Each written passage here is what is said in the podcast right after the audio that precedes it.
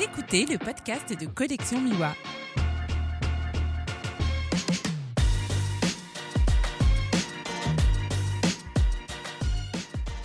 Bonjour et bienvenue sur ce nouvel épisode du podcast de Collection Miwa. Je suis Julien Gérard et je suis aujourd'hui avec euh, Fred Marie.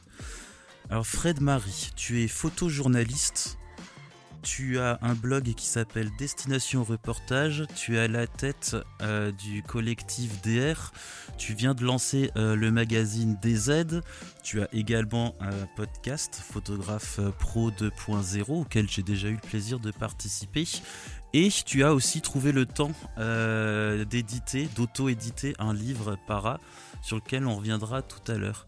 Alors la première question, bonjour Fred Marie. Salut. La première question c'est, euh, tu es tout seul à faire tout ça ou tu as une armée derrière toi? Ah, J'ai une armée, je commence à avoir plein de, plein de soldats. Euh, non, j'ai pas mal de gens qui m'aident dans tout ça. Euh, euh, et, c'est un gros challenge pour moi en ce moment d'arriver à déléguer un maximum de trucs et euh, d'apprendre bah, le management, ce genre de, choses. Donc il y a aujourd'hui cinq personnes qui m'aident sur un peu tous ces projets sous forme de, de, freelance en fait. Hein. C'est pas, pas encore des salariés. Je suis en train de faire des, démarches pour commencer à salarier des gens en, en, pige. donc pour ceux qui connaissent le photojournalisme, c'est un, salaire, mais, mais comme pour un indépendant. Euh, donc voilà, donc euh, je commence à créer, j'ai commencé à créer une équipe. Euh, et après, bah après c'est une question d'organisation. Hein. Quand tu as plusieurs projets, c'est réussir à cloisonner ton, ton temps, des créneaux de temps pour avancer sur tous ces projets un peu en même temps. Et après, il y a un truc qui est intéressant, c'est que tous ces projets ont, des liens entre eux. Donc ça a du sens. C'est pas des projets complètement décorrélés les uns des autres. Il y a toujours un lien entre le magazine, le collectif, euh, les podcasts, euh, etc. Ok. Alors je vais te laisser te présenter, mais avant ça, euh, je vais faire une petite capsule actu. C'est nouveau dans le podcast, c'est également une première ce soir. J'essaye de le structurer au fur et à mesure des épisodes, donc je vais faire une petite capsule actu. Alors dans l'actu, donc nous venons d'enregistrer sur la plateforme le livre Para que tu as auto-édité avec l'emblématique adjudant-chef Jean-Raphaël Drahi. Emblématique, c'est le mot. emblématique. je fais un petit clin d'œil à un des statuts euh, qui a été euh, publié les derniers jours. Donc le livre est dispo sur la plateforme et ça vous renverra vers euh, le site du magazine DZ où il y a une boutique et le livre est en vente avec une remise actuellement de 10 euros, ce qui est assez intéressant. Autre actu, William Lamblay, l'auteur du livre 7 Les rites et coutumes des mariages indiens, euh, sera présent au festival What Trip en septembre et il exposera ses photos euh, issues du livre à la mairie de Juvignac. Voilà pour l'actu. Alors on va Je fais la pub pour le livre de William que j'ai acheté euh, pendant le crowdfunding parce que c'est vraiment un super bouquin et c'est un super photographe. Donc allez l'acheter. Tu en as pensé quoi du livre Thème? Forcément. Ouais, franchement, il est super bien et, et c'est génial de voir, de voir son évolution sur, euh, sur la partie presse, reportage. Donc euh, c'est vraiment cool après d'avoir le, livre entre les mains. Et euh, enfin, toi, tu, le sais aussi, quand tu as, bossé sur tes livres, c'est toujours un, moment assez magique d'avoir ton livre entre les mains. Et, quand tu as traversé les, tout l'ascenseur émotionnel qu'il y a quand, tu, quand tu fais un livre, bah, tu peux te projeter aussi sur les, projets des autres quand tu commences à les connaître et, et ressentir ça aussi un peu pour eux, donc c'est toujours, toujours cool. Alors on aura l'occasion de revenir sur, euh, sur l'édition. Euh, je voudrais que tu te présentes. Euh, donc présente-nous Fred Marie. On va dire que tu as 18 ans, tu sors de l'école et tu te lances dans la vie active. Tu as fait quoi? Bah, Tu as, déjà, as déjà dit tout ce qu'il fallait dire. En gros, je, je, suis donc photojournaliste. Ça fait maintenant quasiment 10 ans que je fais ça. Euh, j'ai fait euh, un cursus, j'ai suivi un cursus d'histoire géo euh, en licence, après un master en journalisme. Et assez rapidement, je me suis lancé dans la vie active pour bosser pour des agences de presse en, freelance. Et je suis resté freelance jusqu'à maintenant. J'ai commencé à bosser pour différents magazines.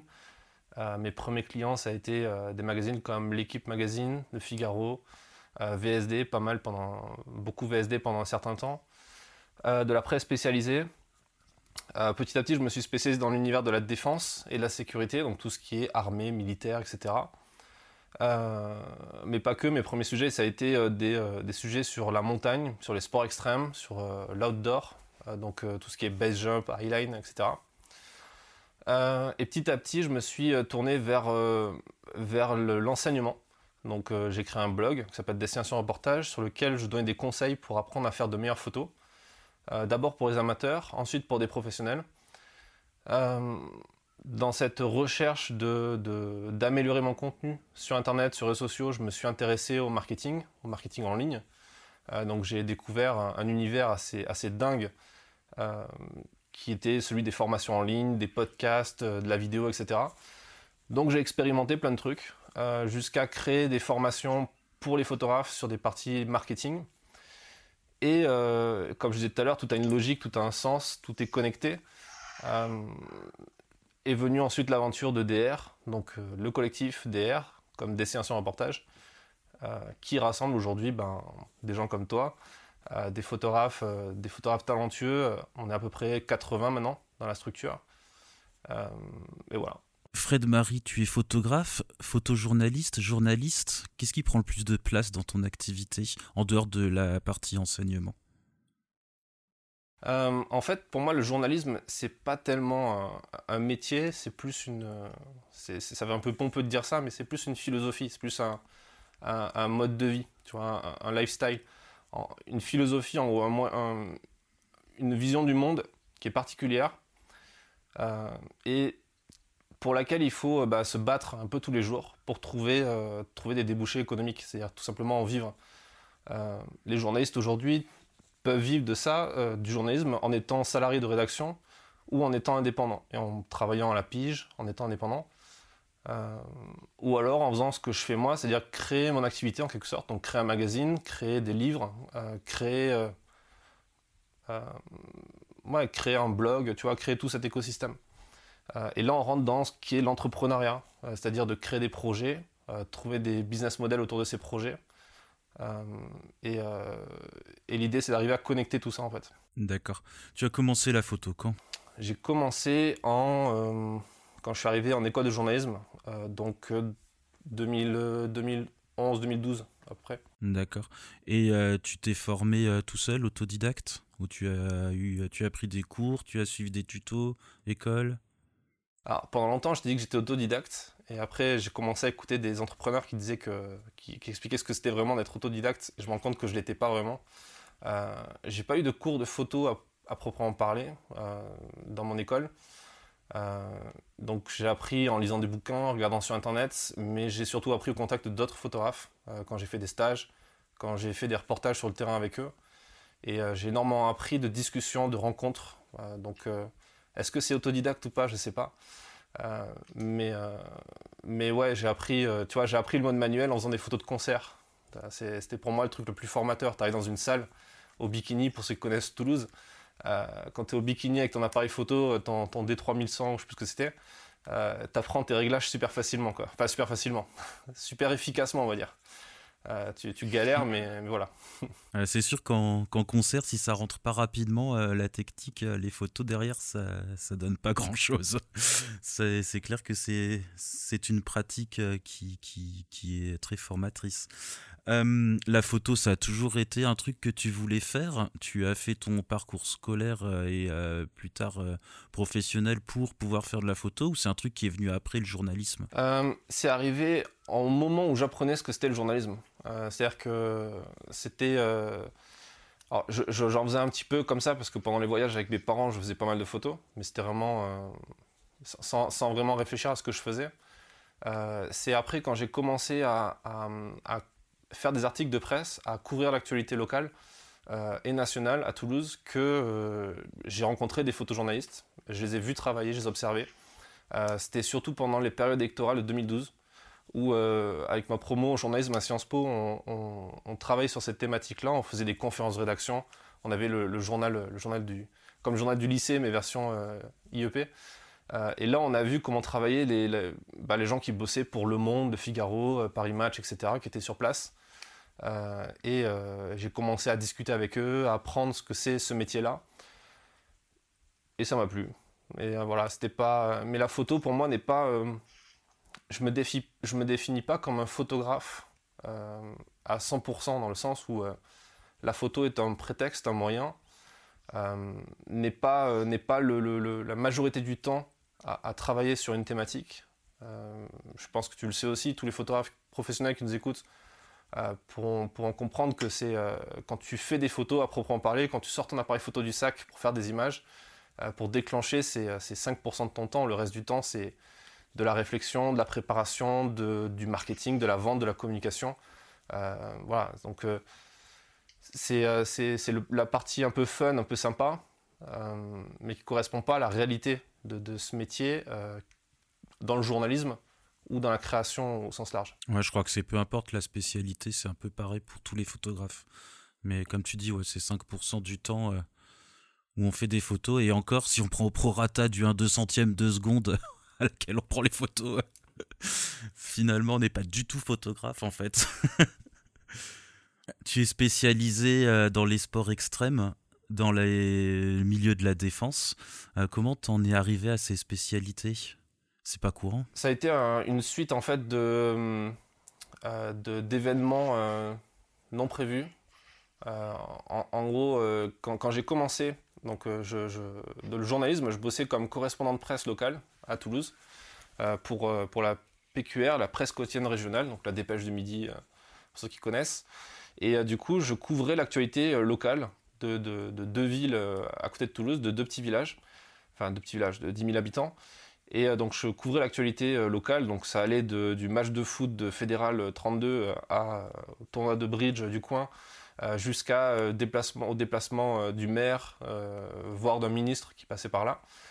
Et dans l'actualité locale, il y avait aussi l'actualité d'une caserne militaire. Donc à Francazal, il y a une base militaire.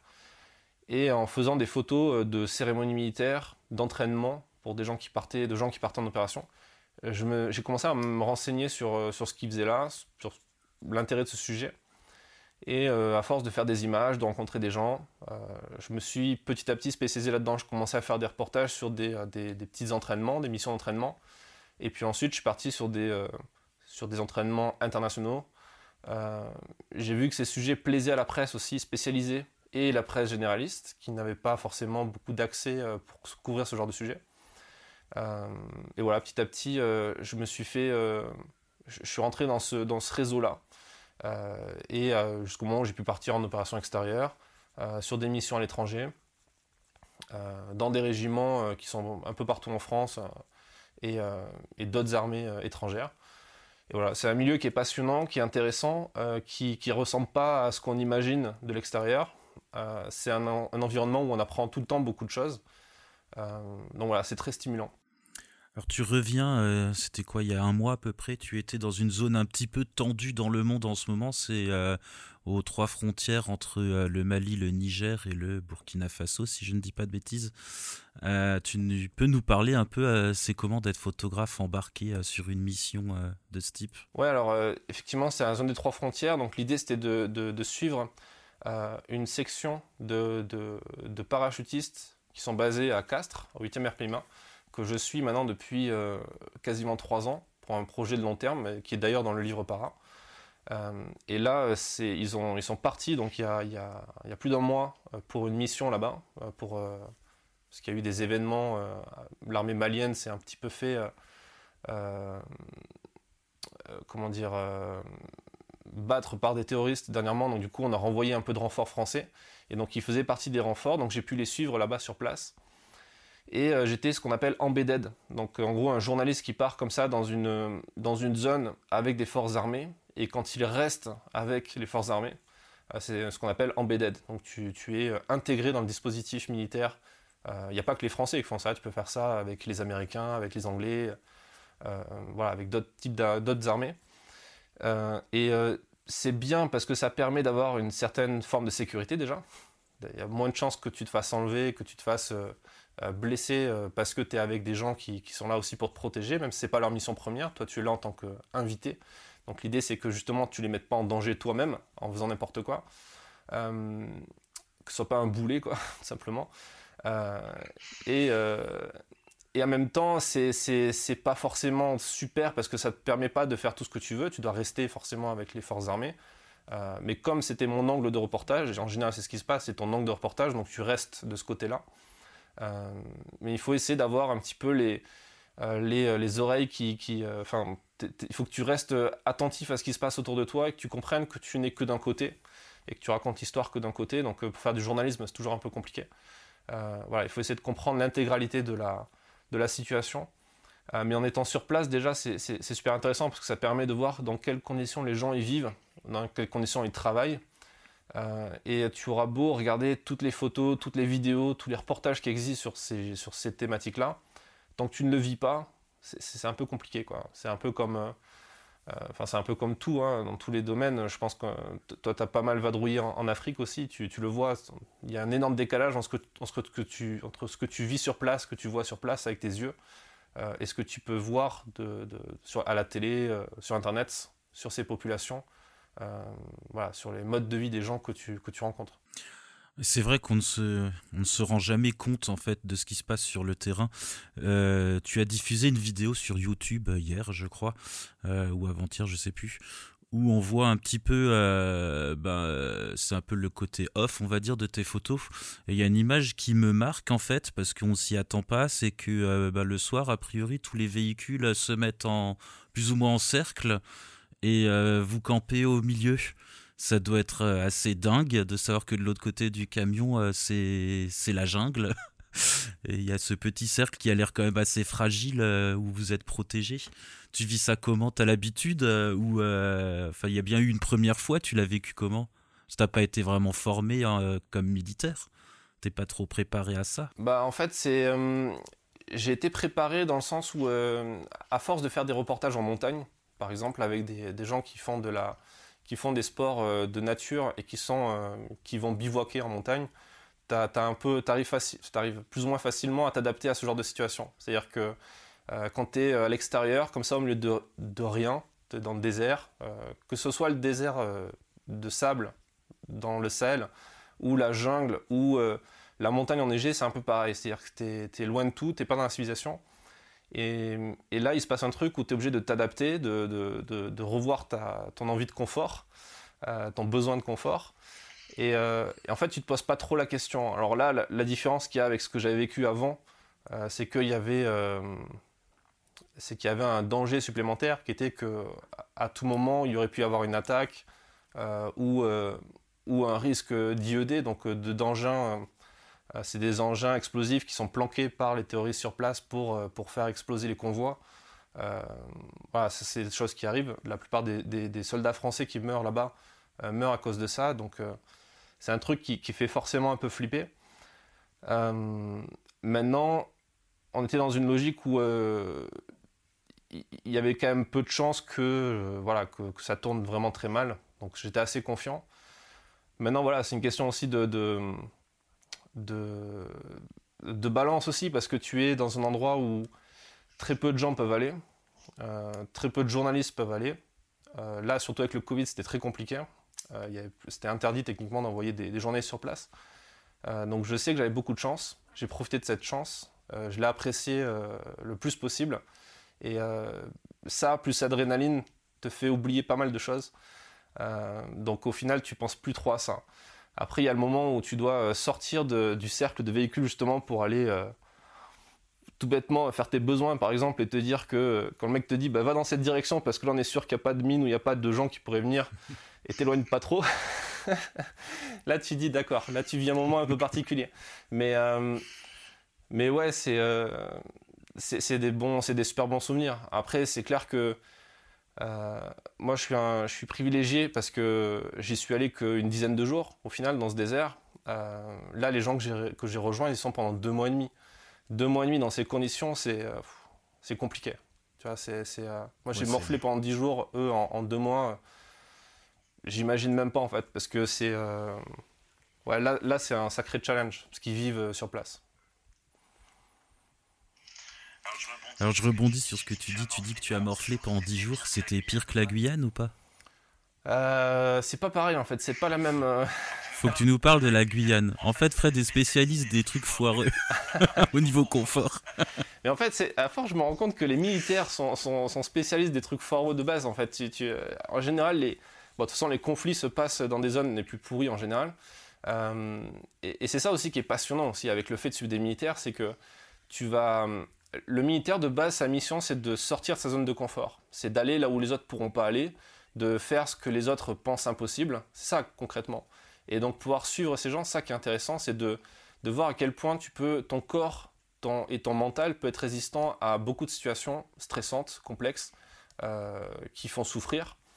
Euh, parce que quand, quand il fait 50 degrés toute la journée, ton, corps, il, voilà, il souffre. Quoi. Quand, quand, tu sens ton pouls qui, qui est comme à 200 toute la journée, tu, tu, sens que c'est pas bien.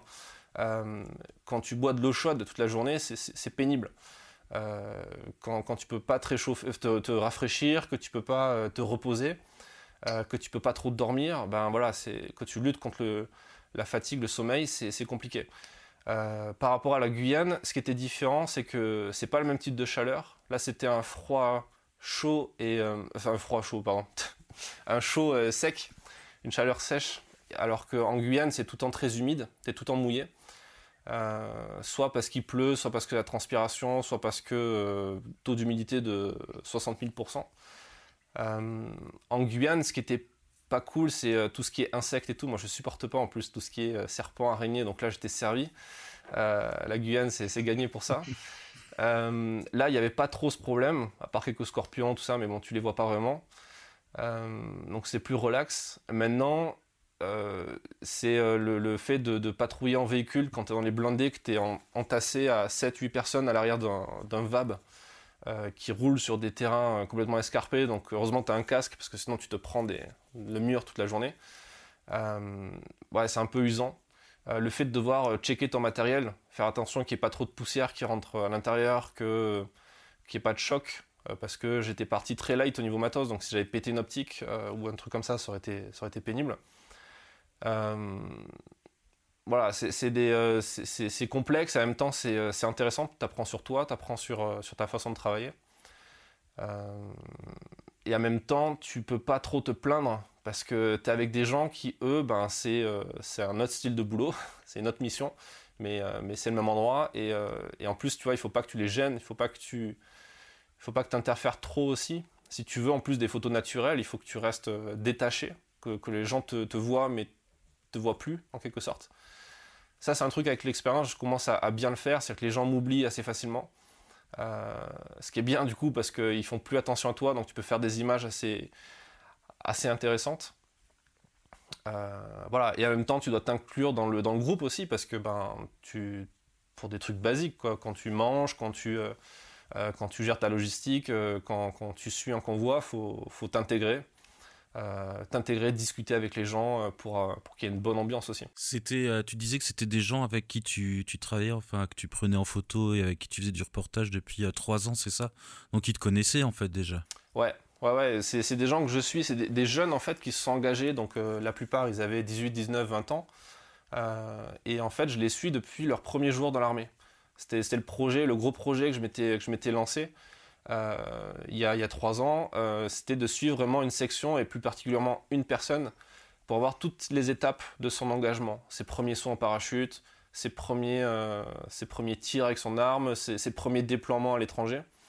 Et donc du coup, quand tu bah, quand tu suis ces gens et qui t'ont vu, eux, pendant toutes ces étapes importantes pour eux, euh, même dans la vie d'à côté, tu vois, quand on est allé boire des coups ensemble, euh, je les ai suivis en boîte de nuit pour faire des photos, euh, de, voilà, certains c'est dans, dans leur intimité, ça crée des liens, et les gens quand ils te voient débarquer comme ça dans le désert, arriver en hélico au milieu de nulle part, ils te disent mais qu'est-ce que tu fous là encore quoi Du coup ça crée encore lui tu, vois, une petite anecdote, quand, quand, l'hélico m'a déposé, euh, on avait pris un hélicoptère, euh, enfin j'ai pris un hélicoptère euh, britannique, un Chinook, tu sais, ces trucs qu'on voit dans les films avec les deux rotors là. et les Britanniques voulaient que tous les passagers mettent le masque pour le Covid.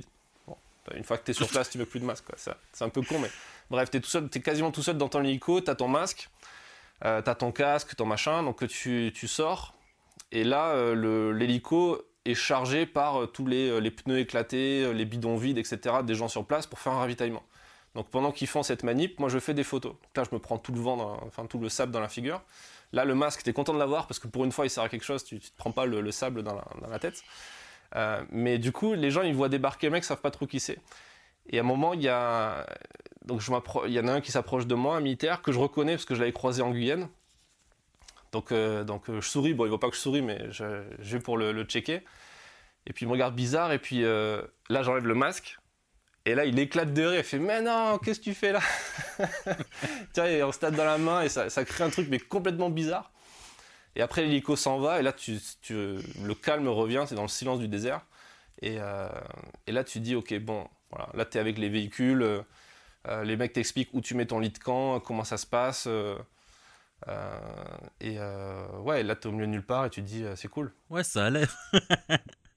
au niveau photo, ça devait être top, j'imagine. Ouais, il y, y, avait des trucs sympas à faire. Euh, c'est toujours frustrant parce que c'est compliqué d'avoir des images d'action à proprement parler parce que euh, après moi je le savais et à force les gens qui connaissent aussi le savent c'est que le euh, photographier la guerre ou photographier des conflits c'est pas un truc super sexy en image c'est à dire que tu, tu l'action au moment où il y a de l'action en général t'es pas là pour faire des photos parce que t'es pas au bon endroit ou alors c'est trop dangereux pour faire des photos, tu es en train de te planquer. Euh, donc tu n'as jamais vraiment des images de la guerre, de l'action, etc. et là, mon angle de reportage, justement, c'est de montrer le, euh, la vraie partie de la guerre, c'est-à-dire les gens qui attendent, les gens qui se préparent, les gens qui, subissent aussi euh, les conditions compliquées et comment ils s'adaptent. Donc, donc là, j'étais servi. Mais, mais après, tu as toujours cette frustration de te dire qu'il faut ramener des images, qu'il faut ramener des cadrages intéressants, qu'il faut essayer de trouver des, situations, mais t'as aucun contrôle dessus. C'est pas comme quand tu es, euh, sur un reportage euh, où, tu vois, t'es pas photographe de mariage en train de dire à ton marié, ta mariée de se positionner là parce que la lumière est meilleure, etc. Là, tu es, spectateur et tu dois quand même euh, réussir à rentrer dans l'histoire et, et ouais, à te creuser la tête pour savoir comment faire les images. Ça fait combien d'années que tu travailles avec sur le thème de la défense? Ben mes tout premiers reportages, je crois que c'était en 2013, un truc comme ça. Même 2012, j'avais commencé à faire quelques images. Euh. On va parler de ton livre, mais avant, j'ai une question euh, que j'aime bien poser euh, aux photographes. c'est est-ce que tu te souviens de ta première photographie? Tu veux dire ma première photographie en tant que photojournaliste ou en tant que photographe amateur? Je demande première photographie, mais tu peux me parler de la première photo que, tu, que tu veux, celle en tant que jeune Fred Marie qui vient d'avoir un appareil photo, en tant que, que professionnel, mais une première, je veux une première, une anecdote sur une première.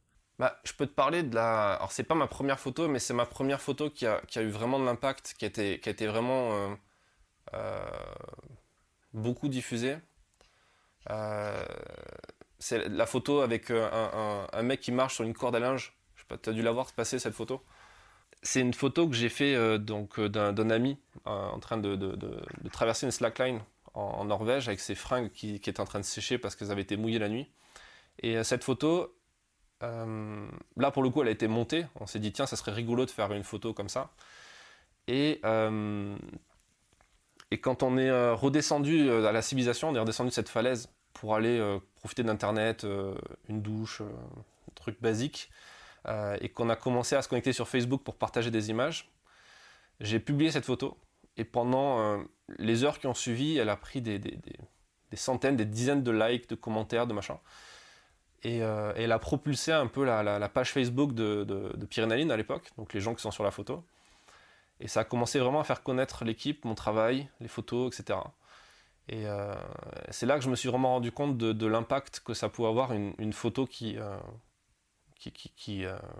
qui, montre quelque chose d'intéressant et qui, est impactante. Donc je sais pas si c'est pas une première photo, mais c'est une, de mes premières photos dont je suis assez fier. Euh, combien de temps tu peux laisser ton appareil photo dans ton sac? Alors on va voir si ce que tu nous préconises de faire dans le collectif, tu l'appliques parce que Fred nous dit tout le temps sortez, faites des photos, remplissez Pixpalace. ouais, alors, ouais, non c'est un peu différent. Je vous dis qu'il faut produire des idées, produire des reportages. Mais euh, après produire des photos pour produire des photos, bon je suis pas forcément super fan, mais euh, euh, après, tu, l'as dit tout à l'heure, moi c'est un peu particulier. Je, passe plus de temps à faire, euh, à monter des projets, et puis à m'occuper aussi de, gens comme vous hein, pour, euh, pour, faire des, pour bosser aussi sur vos idées, dans vos sujets. Donc du coup, je passe un peu moins de temps sur mes photos. Et, euh, et en fait, moi, ça me va. Je peux vivre sans faire de photos pendant... Tu vois, par exemple, pendant le, pre le premier confinement, j'ai quasiment pas fait de photos. Je crois que j'ai dû sortir une fois ou deux pour faire des photos. Euh, et je l'ai bien vécu. Je sais que ça a été un problème pour beaucoup de photographes. Il y a des gens qui m'ont dit, m'ont dit oui, j'ai l'impression de plus savoir faire de photos après deux mois sans avoir rien fait. Euh, bon, non, moi ça m'arrive pas. Enfin, c'est pas, j'ai pas ressenti ce problème. Je peux comprendre que certains le ressentent, mais moi c'était pas mon cas. C'est une question que j'aime bien parce que c'est une question que j'aime bien parce que finalement ça en dit beaucoup sur le, photographe que tu es. Euh, moi, c'est un peu pareil. L'appareil photo, il peut rester dans le sac pendant euh, des semaines, voire des mois, euh, même quand il n'y a pas de Covid. Et pareil, je bosse sur des préparer des projets, monter ben, des bouquins ou des trucs qui prennent beaucoup de temps aussi. Mais ouais, j'aime bien cette question parce qu'il y a des gens qui se promènent tout, le temps avec leur appareil photo en fait. Et c'est des photographes vraiment très différents, on va dire. c'est une façon vraiment très différente de voir, de voir la photo. Euh, donc tu nous disais que tout à l'heure que tu fais, euh, tu travailles euh, dans le milieu de la défense depuis 2013 et à un moment tu as décidé de faire un livre qui s'appelle Para. comment c'est arrivé? Bah, c'est un projet que j'ai pas fait tout seul, je l'ai fait avec un emblématique photographe de l'armée de terre qui s'appelle Jean-Raphaël Drahi, que je salue. Euh, non, qui, est surtout un, super camarade, un, super copain euh, euh, qui, qui, arrête l'armée là dans, quelques jours pour se lancer dans l'aventure entrepreneuriale civile. et tous les deux, en fait, on s'est rencontrés pendant un reportage en 2014. Ça, commence à faire aussi. Et, et, en fait, on a, assez rapidement accroché et, et, à force de se recroiser sur les sujets, sur les reportages, on s'est dit un jour pourquoi pas pourquoi pas faire un projet ensemble, faire un livre euh, à quatre mains, à deux appareils photo, et jouer justement sur le côté, euh, ben toi tu es militaire, moi je suis civil, euh, moi je peux me permettre plusieurs des choses que toi tu peux pas te permettre dans ton boulot de communicant, et toi en même temps tu as un regard qui est particulier aussi. Ça serait intéressant de le confronter sur des sujets, sur un sujet qui est le même, à savoir donc des parachutistes de l'armée de terre. Et euh, ça a donné lieu à Para, euh, qui, est un livre avec un regard croisé comme ça euh, sur un même sujet. dont le premier chapitre est réservé donc à ces jeunes que j'ai pu retrouver au Mali, qui se sont engagés à Castres. et il se trouve qu'un des jeunes que je suis est le fils de Jean Raff. Donc c'était encore plus facile pour suivre, pour suivre l'histoire donc voilà, le, projet de, projet de livre est né comme ça. Après, bien sûr, on a parlé aux institutions euh, sur place. On a parlé à la brigade parachutiste qui était euh, super intéressée par le projet. Euh, on en a parlé aux services de recrutement aussi qui en ont acheté pas mal. voilà, après on a fait une souscription, on a vu que ça fonctionnait, on a fait un, tirage qui est assez, assez gros pour un livre auto-édité. Et, on a eu des très bons retours. Donc, et là, on réfléchit à une suite ce projet. Tu sois civil et Jean-Raphaël euh, militaire, est-ce qu'il y a eu euh, des, frustrations euh, Parce que par exemple, Jean-Raphaël pouvait peut-être accéder à des choses qui étaient plus difficiles pour toi, mais toi tu avais peut-être également plus de liberté que lui. Ouais, ben en fait, oui et non, c'est-à-dire que parfois, ce qui est assez, alors il pourra t'en parler, ça serait pas mal que tu fasses venir ton podcast, peut-être c'est une idée, parce qu'il a une bonne expérience aussi. c'est des fois, lui, il a des on pense que les militaires ont plus d'accès que les journalistes civils. Parfois, c'est faux. Euh, les institutions, en termes de communication dans l'armée, vont privilégier un, journaliste civil qui bosse pour un grand média, donc par exemple pour TF1, France Télé, Europe 1 ou Paris Match, etc., plutôt que d'envoyer leurs communicants, parce que quand tu as une seule place dans l'hélico ou dans le convoi, ils vont préférer celui qui fera plus d'audience que le communicant qui, va, qui va travailler plus pour les archives ou pour la page, Facebook de l'armée de terre. Quoi. Je caricature, mais tu vois l'idée. Donc euh, parfois, il n'y a pas plus d'accès. Maintenant, c'est évident que quand tu es en uniforme euh, avec tes appareils photo, c'est un peu plus simple le contact avec les gens sur le terrain. Quoique les gens sont quand même très méfiants, même quand ils voient un, mec en treillis, du moment qu'ils voient des appareils photo, une caméra, ils sont méfiants. Euh, donc euh, ça aussi, pour t'en parler mieux que moi, il a toujours besoin de reprendre les... Enfin, il avait toujours besoin de, reprendre les choses à zéro, de montrer pas de blanche, malgré son grade de son, son grade d'adjudant-chef. Après, oui, alors, le côté par contre frustration de ne pas pouvoir faire euh, de pas aller des deux côtés. C'est ce qu'on disait tout à l'heure sur le journaliste qui va des deux côtés ou qui a plus un, qui, est un peu plus critique de l'institution, critique de ce qu'il voit. Ça, on en avait parlé ensemble. Je sais que lui, c'était quelque chose qui, qui, le titillait un peu parfois. Mais voilà, après, il c'est un communicant et, c'est ça aussi le, boulot. Le boulot veut ça, quoi. Quand tu bosses pour une boîte, parce que l'armée c'est une boîte, hein, c'est une des plus grosses boîtes de France. Euh, hum, tu critiques pas ton employeur, c'est logique en fait. Euh, après, un journaliste n'est pas là pour critiquer euh, gratuitement. Tu c'est ça aussi la, logique, la, la, nuance qu'il y a. Qui, a quoi, c'est-à-dire que tu t'es pas là pour faire de la communication quand tu es journaliste, t'es pas là non plus pour bah, pour faire du, du, du, de l'audience, enfin du spectaculaire et tu vois de d'aller gratter là où il n'y a pas besoin de gratter. Donc il y, a un juste milieu quoi à trouver. Euh, quand vous avez décidé de faire le livre, l'un de vous avait une expérience dans le domaine de l'édition ou vous êtes parti de, de zéro? Alors, euh, Jean-Raph, est-ce qu'il avait une expérience Je crois pas. Enfin, à part dans son boulot, donc il avait fait de l'iconographie. Euh, moi, j'avais déjà fait un livre photo sur les, euh, sur les chasseurs alpins. Et, et j'avais fait un petit projet aussi sur à Toulouse sur un mariage de funambule. Euh, on avait fait une expo photo et ça avait donné lieu aussi un petit livre photo. Donc j'avais une petite expérience. Et ensuite, là, ce qui m'a beaucoup aidé surtout, c'est mon expérience du marketing, de la vente, des réseaux sociaux, euh, pour lancer le livre, lancer la campagne de financement participatif. Euh, voilà, ça s'est plus joué comme ça. Après, on a fait bosser un graphiste qui, bosse très bien, qui est en train d'ailleurs, qui est un militaire qui va se lancer aussi dans, les prestations en civil, qui, a fait notre maquette et euh, donc voilà, donc euh, après il suffit de bien s'entourer et tu trouves rapidement les talents et, les compétences. Ok. Euh, donc vous avez fait un crowdfunding pour financer le bouquin. Vous avez fait combien de en objectif? Ah, Attends, parce que c'était en 2019. On a fait, je crois qu'on avait mis 500, 500 précommandes de livres, je crois. On n'était pas parti sur un, montant, on était parti sur un nombre d'exemplaires à commander pour imprimer. Donc on était parti sur 500 exemplaires. Ouais, c'est ce que je recommande aussi en général. Ça fait moins peur. C'est ça. Je crois qu'on avait même parlé avant que je le lance, on avait parlé tous les deux de ça. Je sais plus. Et, euh, et en fait, ouais, 500 exemplaires, bon, on les a vendus et ensuite derrière, on en a tiré à 1500. Ah ouais, c'est du gros tirage quand même pour de l'auto-édition, effectivement. Et les 1000 derrière, vous avez réussi à les vendre euh, Parce que je crois qu'il en reste plus des masses. Il en reste encore quelques-uns, tu vois, on en voit ici un petit peu. Euh, il y en a quelques-uns encore. Euh, on, a, gardé en fait un stock pour pouvoir justement, euh, ben, déjà pour se dire on en aura forcément besoin plus tard. Des fois on en offre à certains responsables militaires qu'on croise pour leur dire voilà on, a fait ça. Des fois ça ouvre des portes. on en vend un petit stock aussi sur le site sur Défense Zone.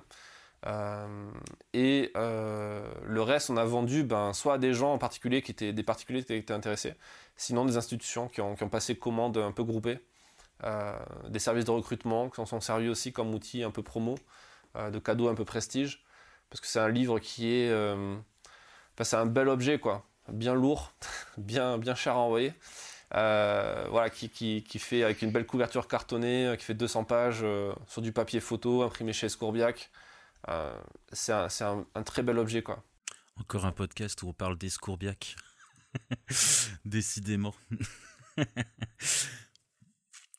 Euh, et du coup, ton retour sur cette expérience de l'auto-édition, c'est quoi? C'est positif? Ah ouais, c'est carrément, carrément positif. Euh, tellement qu'il que me tarde de, basculer sur le prochain sujet, le prochain projet. On a prévu un autre livre comme ça ensemble. là, on l'a un peu mis en stand-by pour avoir le temps de s'occuper de celui qu'on va monter avec DR. Bah, cette expérience de l'auto-édition est vachement, est vachement intéressante. Euh, là, on prépare donc euh, un prochain, la suite de ce livre. Et là, en ce moment, je suis en train de bosser avec, euh, bosser avec Jean-Raph et, et d'autres gens du collectif sur le projet de livre qu'on a ensemble au sein du collectif DR, qui va être aussi une sorte d'auto-édition, même si là, on prend le rôle d'éditeur. d'éditeur dans le sens où on est sur un projet collaboratif, donc on ne va pas faire ça comme un éditeur traditionnel, c'est-à-dire qu'on n'avance pas tous les frais pour ensuite faire du bénéfice on va reverser les bénéfices aux photographes, on, voilà, on, met, euh, on, s'en sert aussi comme outil pédagogique pour apprendre aux photographes à le faire, euh, pour qu'ils puissent monter leur propre projet, projet comme toi tu as pu le faire, comme William a pu le faire, comme d'autres sont en train de le, préparer sur leur projet perso. Euh, et donc après, voilà, pour répondre à ta question, moi je suis convaincu que l'auto-édition, c'est au-delà du fait que ça soit bien, c'est même obligatoire pour un photographe indépendant de, se lancer au moins une fois dans sa vie dans un projet d'édition, d'auto-édition, parce que c'est l'aboutissement d'un projet photo, c'est l'aboutissement d'une certaine vision de la photo aussi. Euh, c'est la meilleure façon de partager son, ce qu'on a vu, ce qu'on a vécu avec des gens qui nous suivent, parce que c'est un livre, voilà, c'est presque quelque chose d'intime en fait. Tu vois, c'est tu, tu, mets tout, tu mets tout ce que tu as dans ce livre pendant des mois, voire des années parfois. Ça te coûte beaucoup d'énergie, ça te coûte beaucoup d'argent, ça te coûte euh, euh, beaucoup d'émotions diverses et variées, euh, bien, pas bien. Et, et au final, tu as quand même une récompense qui est, juste énorme si, si tu arrives à bien faire les choses, bien sûr, parce que tu peux aussi passer du temps sur un truc qui va foirer, mais après, ça c'est la logique d'entrepreneur. On fait tous des trucs qu'on va foirer. Maintenant, c'est comment on tire une leçon de ça, et est-ce qu'on voit le positif ou est-ce qu'on voit le négatif. Mais dans, partons dans l'idée où ça, sera un succès, où ça sera quelque chose de, positif, bah la récompense, elle est énorme. Quoi. Elle est énorme. Ça a été euh, lucratif pour toi? Ça dépend comment tu vois le, truc comme d'hab. Hein. Si c'était ces rapports au temps passé, non. Ouais, forcément. De toute façon, je crois pas qu'on ait des métiers où on compte les heures. Mais je veux dire, est-ce que ça, est-ce que ça a compté dans ton chiffre d'affaires Est-ce que ça t'a permis euh, de, de vivre en fait? Ouais, ouais. En, termes de chiffre d'affaires, ça a été une très belle opération. Euh, en termes de bénéfices sur le temps, pas forcément, mais c'était pas le but. De toute façon, c'est compliqué de, de chiffrer rien que le temps à faire les images. Euh. C'est ça. C'est ça, ça tu pourras, voilà, tu pourras jamais savoir. Après, ce qui, ce qui est bien aussi, c'est que dans, dans, la stratégie que j'avais sur ce livre, euh, c'est que, que tous les reportages qui ont été faits dans le cadre de ce livre ont, ont, aussi été faits pour la presse. Il y a beaucoup de chapitres qui ont été euh, publiés en quelque sorte, pas tel quel, mais avec un certain editing, un certain angle journalistique, bah, dans des journaux comme VSD, Paris Match, etc. Donc euh, voilà, ça permet de rentabiliser le projet et de faire du bénéfice sur que tu fais en presse, par exemple. Euh, est-ce que tu as vu un avant et un après le livre dans ta notoriété? C'est un grand mot, mais euh, dans la reconnaissance ou euh, dans ton réseau, est-ce qu'il y a eu un avant-après Je ne le définirais pas comme, comme quelque chose de, de, de, significatif. mais par contre, j'ai vu des différences. Moi, j'ai vu des. Il y a beaucoup de gens qui en ont parlé. Euh, il y a beaucoup de gens qui m'en ont parlé quand je suis arrivé sur d'autres reportages, euh, que j'ai rencontré d'autres unités qui étaient au courant, qui m'ont fait des retours. Donc euh, je sais que ça a servi à quelque chose, c'est à ce niveau-là. après, je sais, saurais pas dire, je pense pas avoir le recul nécessaire sur ça, quoi, parce que j'ai tellement été dedans que la, problématique quand tu es sur des projets un peu ambitieux ou, ou qui te demandent beaucoup d'énergie, de temps, d'investissement, euh, c'est que tu es aussi beaucoup dans la projection tout le temps. Et euh, après, c'est un problème que j'ai, moi, sur, sur, on fera ma psychanalyse un autre jour, si tu veux.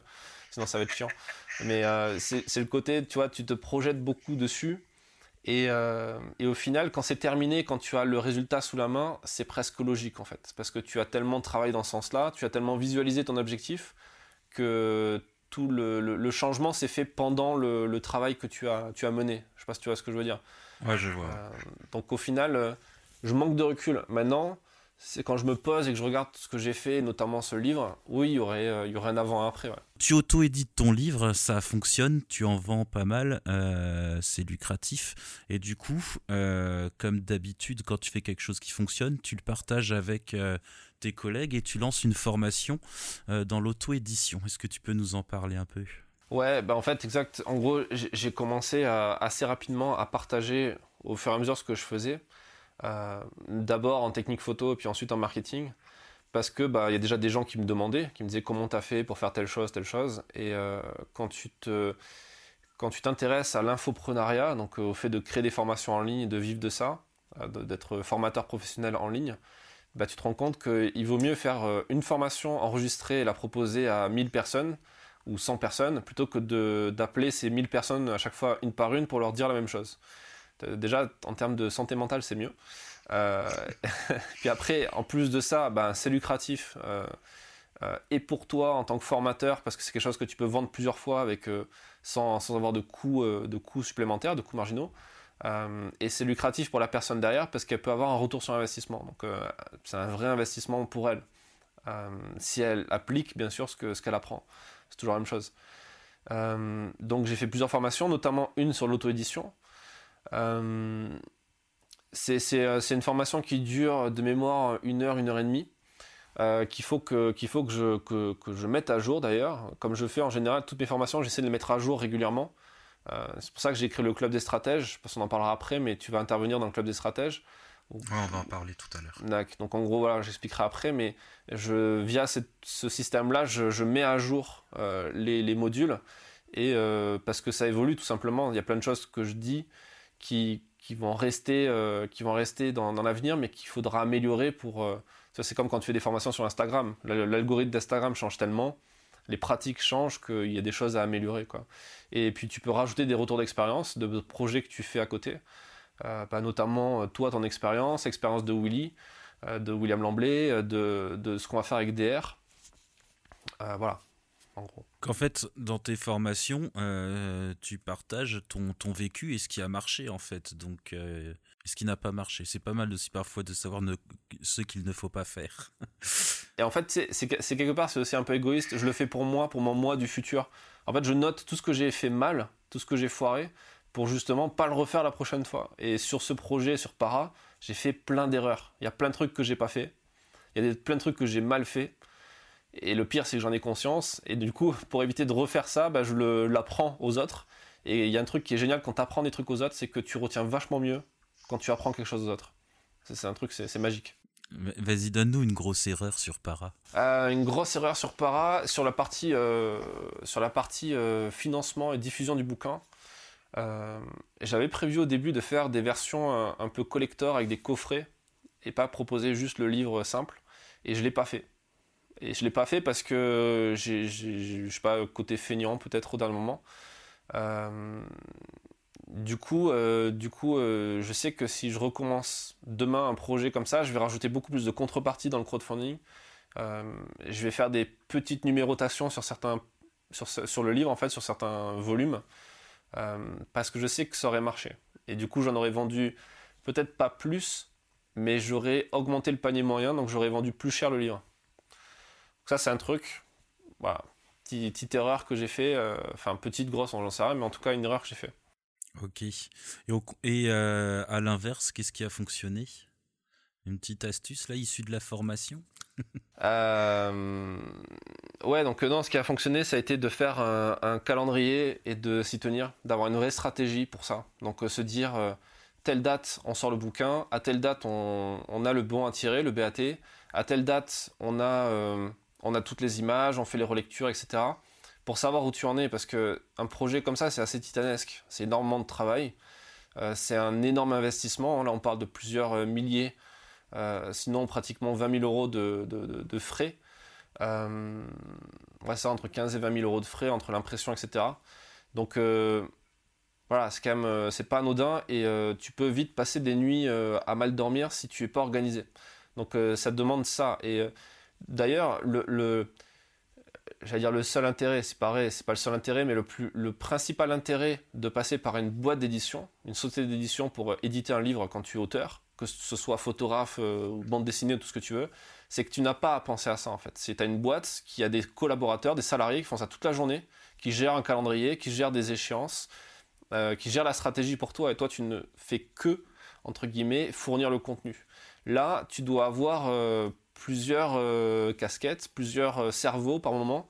tu dois avoir une capacité à penser à plusieurs choses à la fois sur à la fois l'éditorial, le contenu, la diffusion, euh, la communication, euh, voilà, donc ça fait partie de, de, compétences, des compétences qu'il faut essayer de maîtriser, euh, qui s'apprennent, pas 50 solutions, et qui, qui s'apprennent et surtout qui s'éprouvent.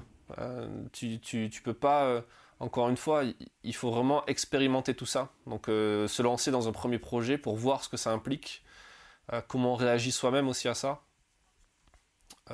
et échanger euh, faire ce qu'on fait euh, qui plaît pas forcément à tout le monde, mais euh, échanger avec d'autres gens pour, avoir des infos, pour apporter de la valeur.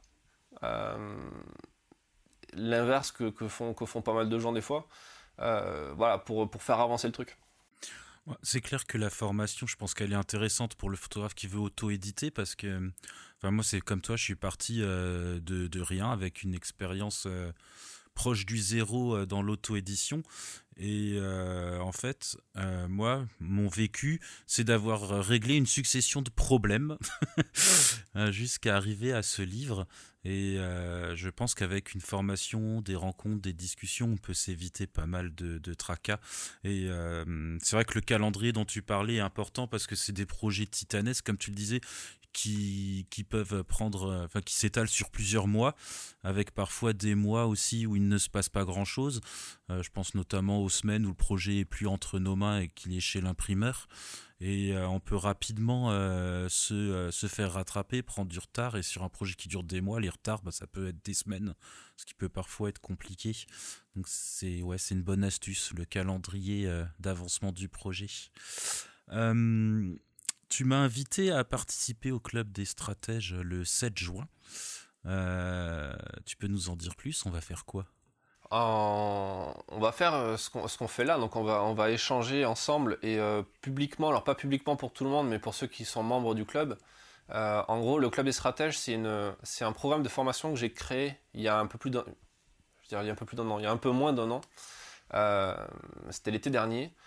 En gros, l'idée, c'est que tous les lundis soirs, pendant une heure, une heure et demie, parfois deux heures, on se réunit avec euh, des photographes, des vidéastes, des entrepreneurs qui sont dans la création, euh, qui ont envie d'apprendre euh, de nouvelles compétences, de nouvelles techniques, notamment dans tout ce qui tourne autour du marketing et de la stratégie d'entreprise. Donc en gros, comment on vit de sa passion, tout, simplement. Et donc tous les lundis, je donne un cours et je fais venir de temps en temps des gens qui ont une expertise dans un domaine.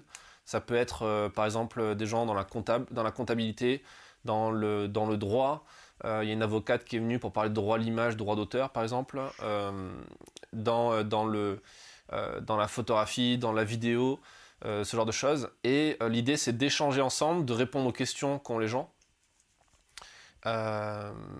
et donc là, l'idée de, de, de, t'inviter dans ce, dans, ce, dans ce club, c'est de pouvoir reparler à nouveau d'auto-édition, euh, peut-être en accent un peu plus cette fois, ça il faudra qu'on en parle ensemble, et en fonction des questions qu'auront les gens, donc n'hésitez pas à nous dire ce que vous aimeriez savoir. Euh, peut-être sur la partie euh, financement, crowdfunding, technique de financement, de stratégie de, financement d'un livre, ça peut être intéressant. et ça c'est quelque chose que je vais rajouter dans la formation justement sur l'auto-édition. le club c'est une façon pour moi de créer du contenu un peu plus facilement et plus cool de, que d'être seul devant sa caméra et parler comme ça. Euh, c'est toujours mieux d'échanger avec des gens en plus qui, puisqu'il y a un chat qui est à disposition, vous pouvez intervenir, vous pouvez poser des questions en direct. C'est plutôt pas mal, c'est plutôt cool. Les, les, retours sont très, sont très chouettes. Et puis derrière, il y a un esprit, un esprit de communauté aussi. Les gens sont à l'intérieur et euh, les gens qui sont à l'intérieur peuvent communiquer ensemble. On a une messagerie interne. On peut monter des projets ensemble. Voilà, c'est quelque chose qui commence à prendre un peu de l'ampleur, euh, qui commence à monter en puissance et, et que j'espère que j'espère faire grandir encore plus. Ok. Alors pour ceux qui veulent nous rejoindre, euh, j'ai mis un formulaire en place. Il faudra juste donner un mail et on vous enverra les infos sur euh, collectionmiwa.com cs et on vous enverra ça sur les réseaux sociaux. Euh, donc vous pourrez vous, vous inscrire. et j'ai hâte d'y être. Alors le podcast tire à sa fin, ça fait un peu plus d'une heure là. On va enlever les 10 minutes où on dit n'importe quoi et ça sera déjà pas mal. Alors, on a une question sur Instagram, c'est est-ce que tu as déjà fait euh, des reportages euh, vidéo? Donc c'est Nao euh, KGL qui pose la question. j'ai une chaîne YouTube sur laquelle je poste des, des vidéos bah, comme celle dont tu faisais mention au début de notre échange sur, sur le Mali que j'ai posté hier, où en gros, sur mes reportages, j'essaie de prendre un maximum de vidéos, soit avec mon drone, soit avec une GoPro que j'accroche sur l'appareil photo, au niveau de la griffe du flash pour faire un petit peu de, backstage, quoi, de making of. Euh, j'ai eu une période aussi où j'ai testé les vlogs, euh, donc euh, le truc que font toutes les influenceuses là à Dubaï. j'ai testé pour voir ce que ça donnait pendant quelques voyages. Au début c'était rigolo, après ça m'a vite gonflé. j'ai eu une expérience aussi de, de réal. j'ai fait trois petits documentaires de 28 minutes. Euh, j'ai bossé avec une boîte de prod qui bossait euh, avec France Télé aussi. Euh, voilà, j'ai eu quelques expériences comme ça qui m'ont permis de toucher, de toucher du doigt certaines compétences, certaines, certains univers que je connaissais mal. Euh, mais c'est pas quelque chose que je, que, je fais à plein temps, clairement pas, et c'est pas quelque chose que je souhaite faire régulièrement. on va dire. Merci à toi, Fred. Eh ben, avec plaisir. Merci de m'avoir invité et merci pour ce moment. Alors si vous avez aimé euh, l'épisode, comme d'hab, 5 étoiles, c'est pas mal, surtout sur Apple Podcast, ça fait remonter euh, le, podcast dans les, euh, dans les statistiques et pour l'algorithme, c'est pas mal. Un commentaire, c'est top. Et je vous invite pour le prochain podcast dans 15 jours, il sera un peu particulier, il a déjà été enregistré. Euh, et euh, sinon, on se retrouve également pour ceux qui le souhaitent le 7 juin à 20h au Club des Stratèges avec Fred et toute une bande de joyeux photojournalistes. À bientôt. À bientôt.